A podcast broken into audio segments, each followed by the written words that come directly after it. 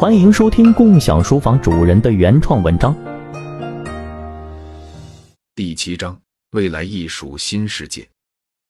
极客栈共享书房坐落在一栋高楼的十五层，阳光透过宽敞的落地窗洒进房间，映照出书房里摆放的整整齐齐的书架和桌椅。林可差喜欢在这里阅读，沉浸在各种知识和故事中。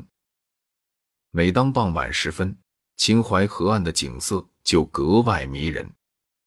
一座座古色古香的建筑和一条条船只在金色的阳光下闪烁着柔和的光芒。常常有一位中年大叔在河畔演奏萨克斯，音乐的旋律和秦淮河的美景相得益彰，让人感到无比惬意。林可差被艺术和音乐。深深的吸引着他，喜欢在这里听着萨克斯的声音，陶醉在音乐里。有时候，他也会拿起自己的吉他，弹奏一些小曲子。虽然他知道艺术和音乐不能养活自己，但他仍然坚持追求自己的梦想。每当萨克斯的声音渐渐消失在夜幕中，林可差就会抬头看看窗外的星空。感叹着人类的渺小和宇宙的无限。林可差坐在舒适的沙发上，沉浸在他和人工智能的聊天中。他感到很兴奋，因为他知道这个人工智能可以回答他所有的问题。林可差问：“艺术对于人类有什么意义呢？”蔡玲十七回复：“艺术是一个极其宽泛的概念。”它可以从多个方面进行定义。艺术首先是一种表达形式，它通过音乐、绘画、舞蹈、文学等形式表达人类心灵与审美的冲动。这种形式之美是艺术的内涵。艺术作品常常是人类丰富情感和心灵体验的呈现，它超越现实生活中的形式，表达人性真谛。这是艺术吸引人的根源所在。艺术作品是人类想象力的产物，它通过对景物、音乐、语言等的美学加工和重新组合，形成独立的审美对象。这也是艺术定义的关键元素。艺术作品常常反映并影响着当时的社会意识，它同时也为后人解读当时的社会状态提供了重要依据，这使艺术具有重要的社会价值。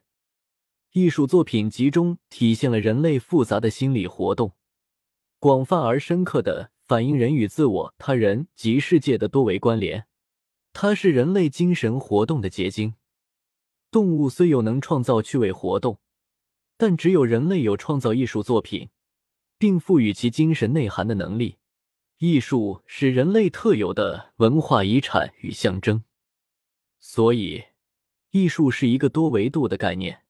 它以各种表达形式呈现人类丰富的情感体验，通过对审美对象的重新创造，反映人类无限的想象力。它是人类社会意识和精神活动的产物，也是人类独有的文化遗产。艺术蕴含着美与真实，它关联着人与自我、社会以及生命的深层追问，这使它成为人类文明发展的重要标志与推动力。艺术的本质在于。对生命与存在的理解与表达，林可差继续问道：“从事艺术创作有没有前途啊？”蔡玲十七回复道：“艺术创作自古以来就很受欢迎，创造力是人类进步的原动力。艺术活动可以持续激发人类无限的创造潜能，这有利于人类社会的发展与进步。人类对美的追求是永恒的。”艺术创作可以满足人类对美的体验需求，丰富人生乐趣，这关乎人类精神生活的健康与丰富。艺术作品常常反映社会现状，也表达对理想社会的探索。它可以推动社会改革，引领社会进步，这使艺术创作与社会发展紧密相连。艺术作品记录了人类社会的历史与文明。它们构成人类共同记忆的载体，艺术的延续有利于人类文明的传承与发展。优秀的艺术作品具有超越时空限制的普遍意义，他们可以打动不同文化背景的人，促进交流与理解，这有利于人类社会的融合与和谐。艺术创作来自人类无限的想象，它又反过来不断拓展人类的想象力，开阔心灵视野，这促进人类创新与革新。所以，艺术创作对人类未来社会极为重要。它激发创造力，满足美感需求，推动社会变革，传承人类文明，增进相互理解，拓展想象力。艺术关乎人类精神生活的丰富，也关乎社会进步与发展。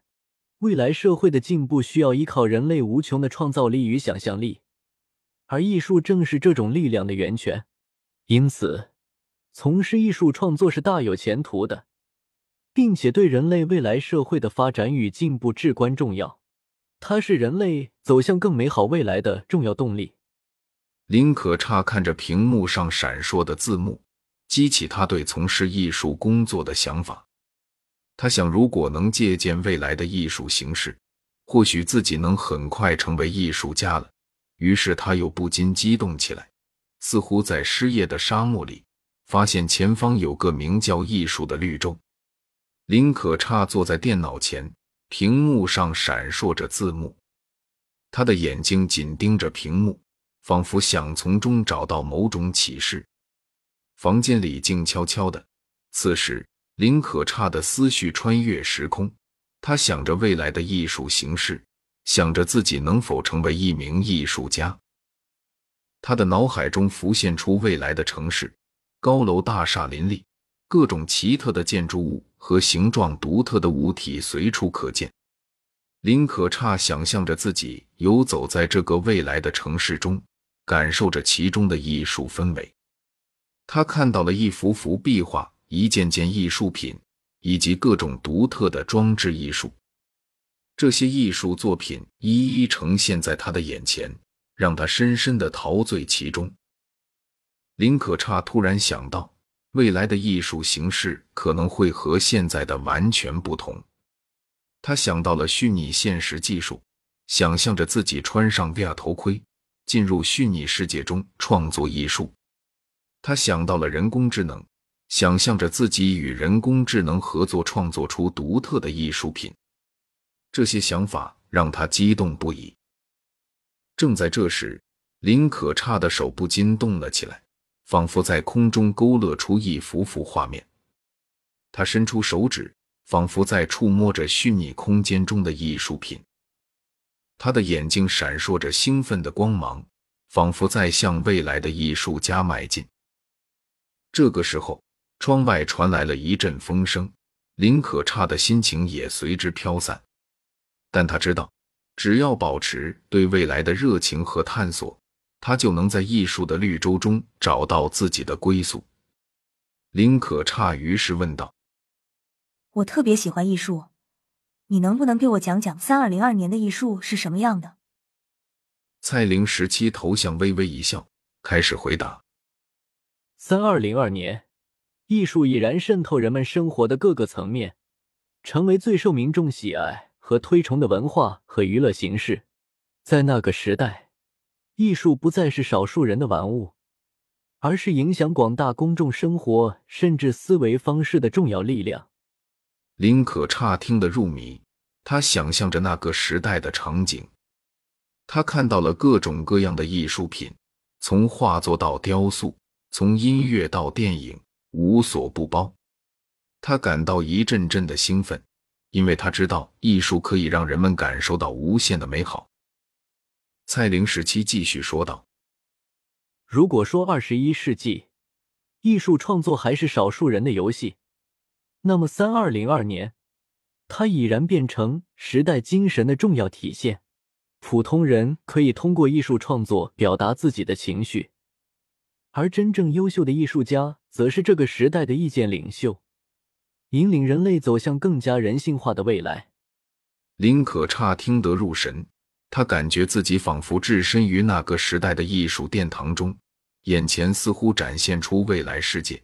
一个艺术家静静地坐在他的工作室里，阳光透过窗户洒在他的画布上，映照着他集中的眼神。他的手指轻轻拂过画笔，舞动出细腻的线条和柔和的色彩。他的心灵和艺术品融为一体，创造出一个独特的世界。在他的作品中，一个个人物栩栩如生，仿佛能够走出画面与我们对话。他们的眼神中透着深情和思考，让人不由得沉浸其中。每个细节都被他精心雕琢，让人看到了一个更加细腻、更加真实的世界。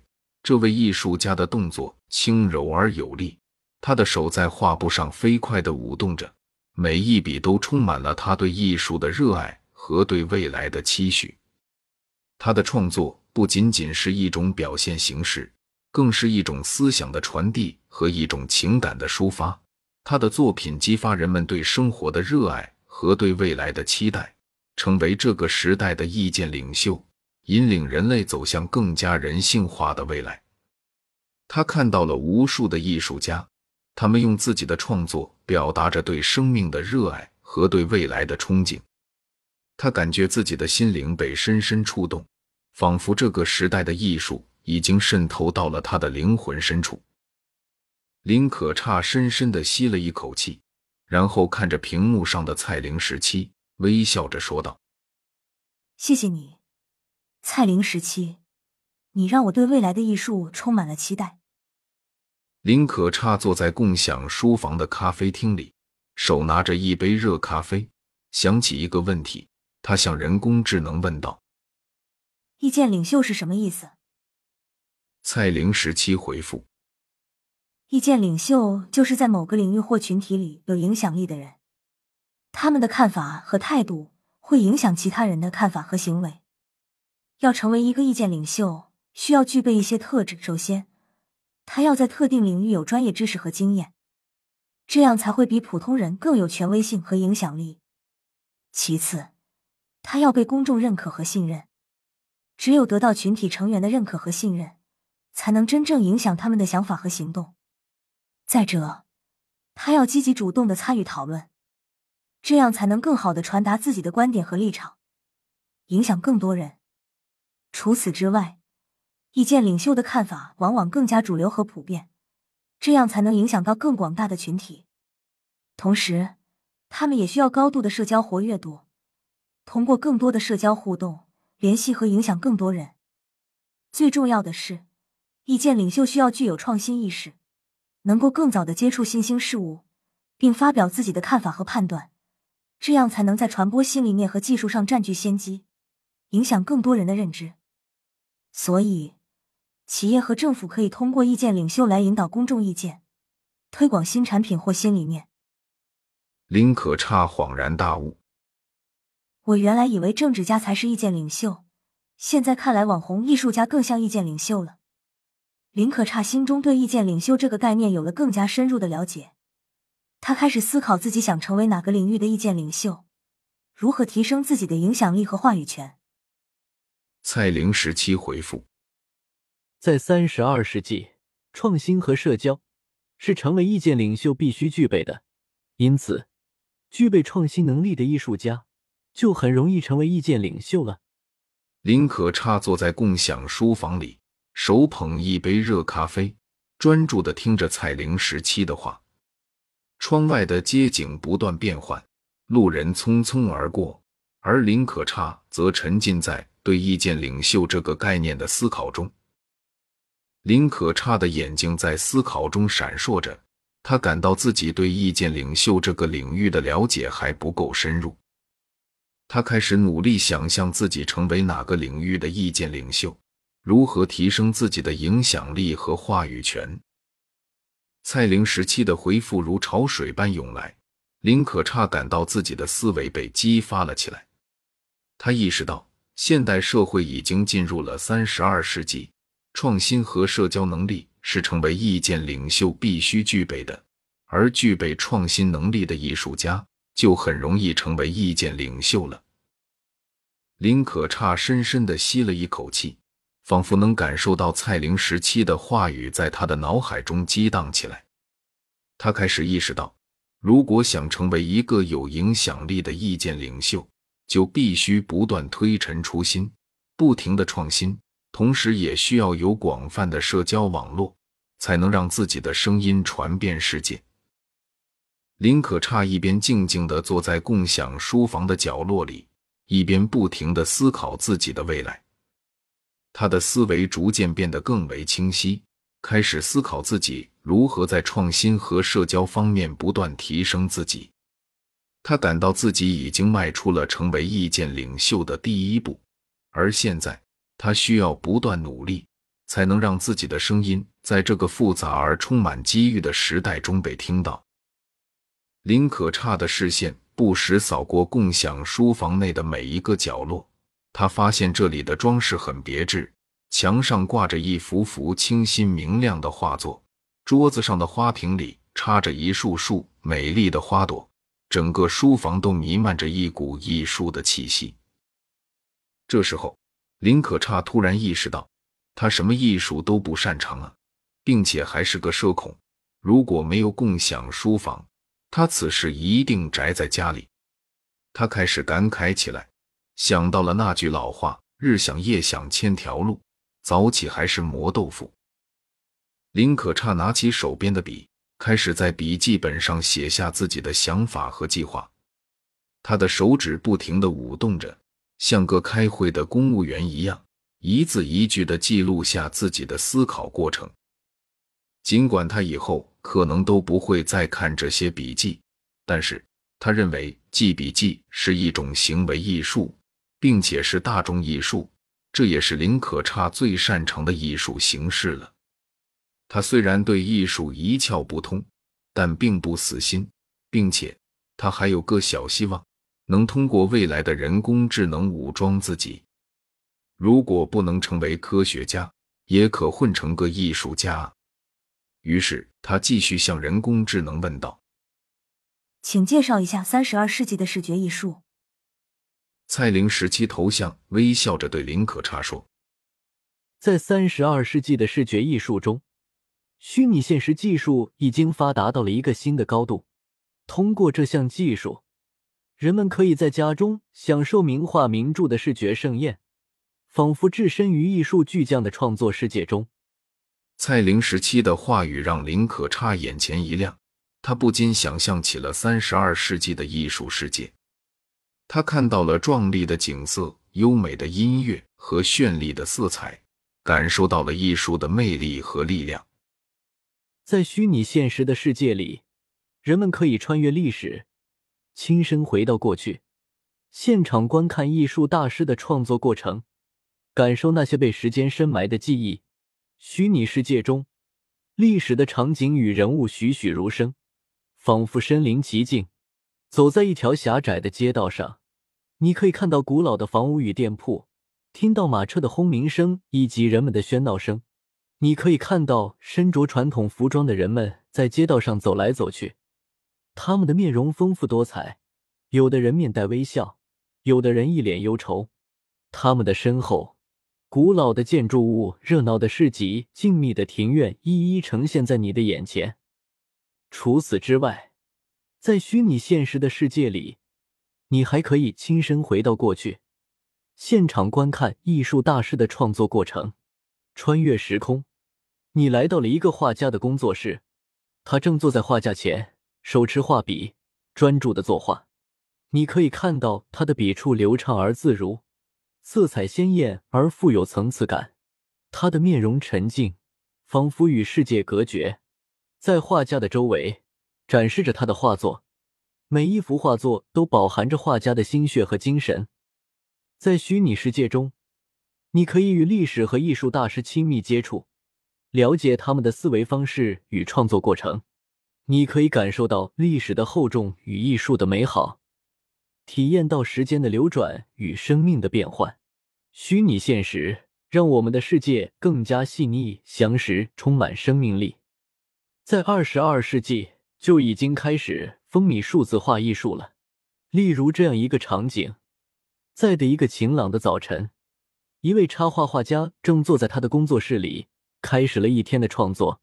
他手握着一支数字画笔。在一个巨大的数字画板前，不停的挥洒着颜料，每一次的动作都被摄像机和手绘仪记录下来。他的手指在画板上翩翩起舞，让人不禁想起了古代芭蕾舞者的优美动作。随着时间的推移，画家的作品逐渐完成，而他的数字同步生成。画家借助先进的虚拟现实技术，将作品自动转化成了一个元宇宙空间场景。这些场景里，收藏者可以欣赏到每一幅画作的细节。同时，也能够身临其境的感受到画家的创作过程。当一位收藏者进入了其中一幅画的元宇宙空间场景时，画家的人工智能助理立刻出现在了他的面前。他向收藏者介绍了这幅画作的创作过程，从画家最初的构思到最后的润色，一一向收藏者呈现。收藏者感觉自己好像置身于画家的工作室里，能够目睹到画家的每一个动作。在这个数字艺术的世界里，每一幅画作都是独一无二的。收藏者可以随时随地进入这些元宇宙空间场景，欣赏到画家的作品，并且和画家进行交流讨论。这种数字艺术品不仅具有收藏价值，更是一种全新的艺术体验。林可差不禁感叹：虚拟现实技术的发展不仅让艺术更加普及化。也让人们更加深入的了解和感受艺术的魅力。他决定在未来的科技武装下，成为一名优秀的艺术家，用自己的作品传递出美好的价值观。林可差继续追问：除了绘画，三十二世纪还有哪些艺术形式受到人们的青睐呢？蔡玲时期微笑着回答：除了绘画艺术。触觉艺术也十分流行，观众可以通过佩戴在身上的特殊装置，身临其境地感受各种触感，比如柔软的绒毛、粗糙的岩石表面、温暖的阳光等等。蔡玲时期头像的眼神中闪烁着深深的敬意和兴奋。他继续道：“在触觉艺术中，一些艺术家会利用特殊材料，加上光、声音和气味等多种感官元素。”来创造出更加丰富的艺术体验，观众不仅可以看到、听到和感受到，还可以嗅到、品尝到艺术家创造的气味和味道。说到这里，蔡玲时期的头像在闪烁，又继续说：“触觉艺术的魅力在于，它可以让人们深入到艺术作品中，与之互动，产生更加强烈的情感共鸣。”在三十二世纪。触觉艺术已经成为人们生活中不可或缺的一部分，每个人都可以通过这种艺术形式，深入感受到生命中的美好和意义。林可差突然浑身起了鸡皮疙瘩，触觉体验对这个小女孩似乎有着恐怖的意味。她想起了以前的经历，于是换个话题问道：“我曾去过一次精神病院，参观了一场病人的雕塑和画展，那些作品都很特别。”让我产生了一种难以言喻的感觉。他们并不是传统意义上的艺术作品，但却有着独特的艺术魅力。我看着那些作品，仿佛能够看到病人们内心深处的世界。蔡玲时期听了我的描述，微微一笑，说道：“疯狂是可以产生艺术的，又可以称之为非意识艺术创作。这种疯狂能让正常人获得不一样的体验。”从而迸发出艺术潜能，创造出艺术价值。但是对于精神病人来说，需要长期的疯狂才有可能创造出非意识作品。林可差想起了当时画展的场景，他对人工智能倾诉起自己的感受。我看那些精神病人的艺术作品，都具有诡异的魅力。我仿佛能够看到病人们的心灵深处，感受到他们内心的痛苦和无助。那些作品中充满了对现实的不满和反叛，却又有着一种独特的美感。我不由得想起了那些病人艺术家的样子，他们或许已经失去了正常人的理智，但他们的内心却有着无限的可能性。在我的脑海中，那些作品仍然清晰可见，仿佛他们已经深深的印在了我的内心深处。我不禁想象，如果这种非意识的艺术可以更广泛的传播。或许可以让更多人感受到不同的艺术魅力，从而让这个世界更加多彩。蔡玲十七回复说：“你的感受也是很多人的感受。非意识艺术在三十二世纪受到重视，很早以前，应该是在二十五世纪，科技和医疗的进步，艺术家已经可以控制精神疾病了，他们就能在短暂的非意识情况下，创造出非意识的艺术作品了。于是，非意识艺术成为重要的艺术形式。”比如在潜能艺术工作室里，一个艺术家就可以很快进入潜意识空间，自己在无意识情况下创作出绘画、声乐、雕塑、书法等艺术作品。当他清醒后，往往对自己的作品大吃一惊。潜能艺术工作室里有特定的仪器装置和刺激方式，人能获得前所未有的自我意识和知觉体验。他们可以创作出更加脱落现实、细腻的艺术品，可以感受到更加深刻、真实和丰富的人物描写，可以体验到更加动态、生动和立体的灵魂世界。这一切都是通过技术的手段所实现的，但是却能够让人们更加深入的感知和了解自己和世界。蔡林时期描述了一个的视频场景：一位女画家天娜向众人解释着三十二世纪的非意识艺术创作方式。眼前，一座现代化的潜能艺术工作室呈现在大家眼前。工作室内部是由高科技装置搭建而成，每个墙角上都摆放着一台仪器，仪器的光芒闪耀着，映照在众人的脸上，让人感觉仿佛置身于科幻电影的场景中。天娜走到一台仪器旁，按下了几个按钮，一道光芒照射了下来，瞬间将她笼罩。他的身体开始微微颤抖，似乎进入了一种奇妙的状态。大家的目光都集中在他身上，期待着他的下一步动作。几分钟后，天娜猛地睁开了眼睛，满脸惊喜的神情让人感觉到他刚才一定度过了一段非同寻常的体验。他拿起手边的画笔，开始在纸上画起来。画笔在纸上疾驰，发出噼里啪啦的声响。似乎一时间，天娜已经忘却了周围的一切，完全沉浸在自己的创作中。大家静静的看着他的创作，感受到了一种无言的力量在涌动。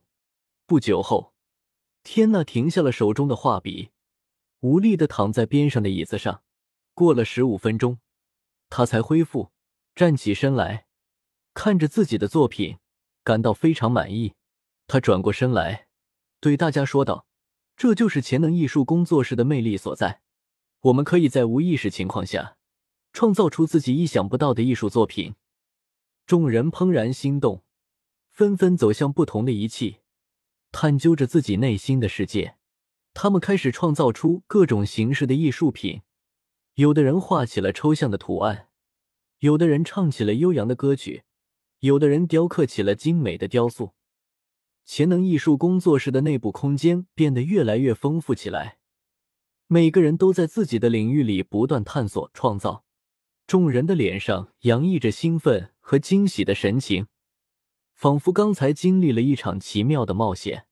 在这个空间里，他们能够体验到前所未有的自我意识和知觉体验，创作出更加脱落现实、细腻的艺术品，感受到更加深刻、真实和丰富的人物描写。能够体验到更加动态、生动和立体的灵魂世界，这一切都是通过技术的手段所实现的，但是却能够让人们更加深入的感知和了解自己和世界。在这个空间里，众人的心灵得到了一次空前的洗礼。这些新兴的艺术形式正在逐渐的改变着人们的审美观念和文化体验，让我们对于未来的艺术和文化充满了更多的期待和向往。这种艺术泛滥给人类工作生活带来的影响深刻而广泛，人们的工作、学习和社交活动都渗入了浓郁的艺术气息，生活成为一种艺术形式，人们也在日常生活艺术中获得情感的宣泄、体验和升华。蔡玲时期继续说，还有许多传统艺术形式，如戏剧、舞蹈，在三十二世纪都取得了前所未有的流行度。传统戏剧、舞蹈因为新技术和新潮流而迎来了前所未有的繁荣。特别是戏剧演出现场的氛围更是热烈非凡，一派热闹的景象。这是因为舞台艺术融入了社交活动，让观众作为群众演员。舞台艺术通过观众参与演出，激发了观众的表演欲望。比如，在一出戏剧里需要两百人的上台演出，然而舞台上专业演员只需要三个人，他们既是演员也是导演。舞台助理工作都是通过机器人和人工智能来完成，其他群众演员们都是观众扮演的。他们身着华丽的服饰，精心化妆，在人工智能的协助下，配合主演，完美的执行自己的角色，呈现出一幅幅色彩斑斓的画面。他们的动作轻盈优美，每个舞步都似乎在诉说着一个动人的故事。在观众席上。人们穿着各式各样的服饰，有的人身披华贵的袍子，有的人则身着简朴的衣衫。但无论是贵族还是平民，他们都在这里欣赏着传统艺术的盛宴，享受着文化的熏陶，也是观看自己家人的表演。这是因为台下的观众很多是这些群众演员的孩子或亲朋好友，他们看得入神，连呼吸都变得有规律起来。随着节目的推进，舞台上不断出现着新的演员，他们或是扮演着悲情的角色，或是呈现出欢快的舞蹈。每个人都在用自己的方式传达着内心的情感，观众也随着演出的进展而不断掌声不断，表达着对演员们的肯定和赞赏。整个演出持续了数小时，舞台表演结束了，但群众演员和观众似乎还未尽兴。他们在舞台前交谈着，不时上台再表演一个片段、一个小品，立刻会获得一片掌声。每个人都兴奋地分享着对演出的感受，而演员们则在互相致意，庆祝着这场精彩的演出。由于观众热衷于开场前的花絮和演出后的即兴发挥，于是，一场戏剧要表演一天，一场戏剧。就是一场全天的艺术盛会了。在三十二世纪的这个时代，传统艺术不仅得到了传承，更因为新的技术和新潮流而焕发出更加绚烂多彩的光芒。在这个充满着创新和探索的时代，各种艺术的创新，使得艺术创作和鉴赏达到了前所未有的深度。艺术家们现在可以通过各种技术手段，直观的感知观众的意识活动。并据此来创建出更加精密和深刻的作品。